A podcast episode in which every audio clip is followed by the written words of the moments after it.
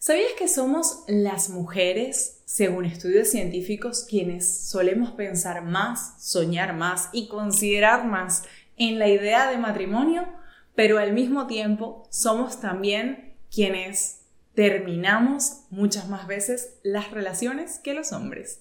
Por eso nuestro episodio del podcast del día de hoy trata sobre lo que vivimos durante un duelo o ruptura amorosa.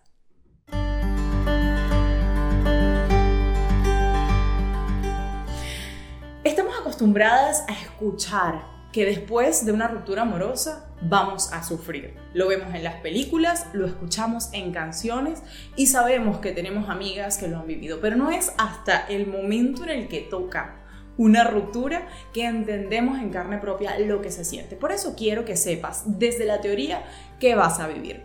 Y Elizabeth Kubler-Ross fue la primera médico en definir de una forma que los psicólogos pudimos asir y en ese sentido tomar como elemento las fases del duelo para así hacerlas más eh, llamativas, más eh, digeribles para todos nosotros. La primera fase del duelo es la negación. Probablemente te pasó, así como nos sucede cuando un familiar fallece, que lo primero que decimos es no, no puede ser. Tendemos a no creer eso que está pasando.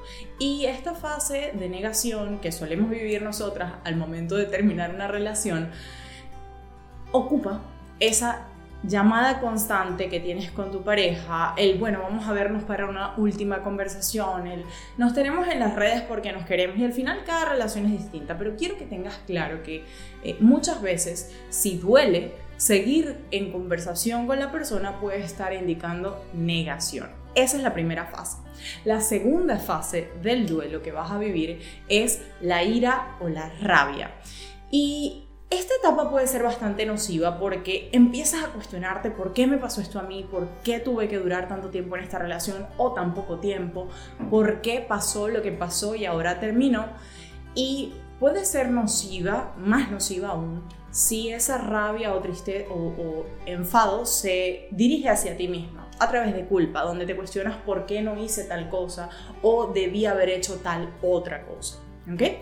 Em, Luego de esta fase viene la fase de la negociación donde empezamos a pensar qué pude haber hecho, eh, si hubiese hecho esto y al mismo tiempo empiezo a buscar en mi vida cómo hago para rellenar los espacios vacíos. Ahora los vacíos. Los fines de semana, por ejemplo, solía salir con él, ahora voy a ver qué voy a hacer.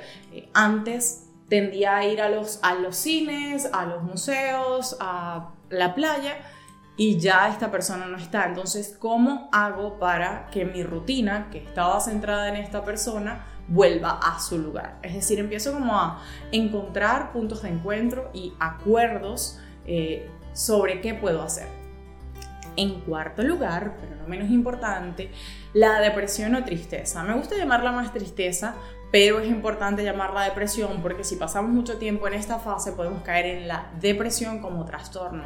Y se llama así porque cumple con exactamente los mismos criterios que el trastorno tengo alteración del sueño o duermo mucho o me cuesta quedarme dormida, me despierto en la noche, me cuesta eh, comer o como mucho porque tengo ansiedad, es decir, se altera mi alimentación, me siento con poca energía, extraño a esta persona, lloro muchísimo, solo quiero escuchar canciones tristes, vivo hablando constantemente de él y pienso constantemente en él, lo cual hace que mi día sea triste porque la relación terminó y en consecuencia me siento mal.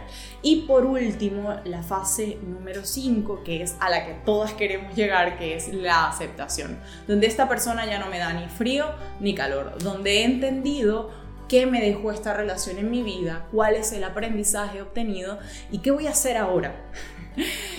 y probablemente no te encuentres necesariamente en alguna de estas fases o quizás te identifiques con alguna. Lo importante es saber que estas fases no necesariamente se dan todas, no necesariamente se dan en el orden que te las comenté y que mm, quizás si no te identificas con ninguna, probablemente sigas en la etapa 1 de la negación.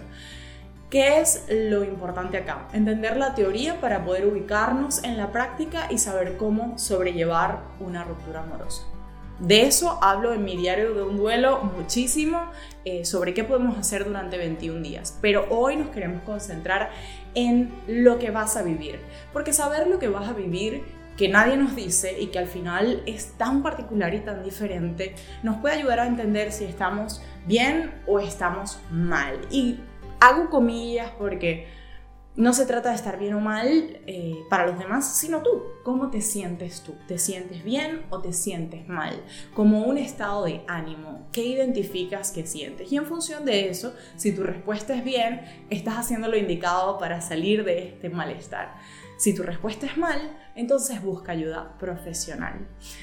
Hasta aquí ha llegado nuestro episodio del podcast del día de hoy, Beauty Value Talks, como saben, ha sido creado con muchísimo cariño. Teníamos un tiempito sin conectar, pero ya estamos de vuelta, así que si te gustó, compártelo, déjanos tus comentarios acá, por supuesto difúndelo y déjanos saber de qué quieres que hablemos. Será hasta la próxima. Chao, chao.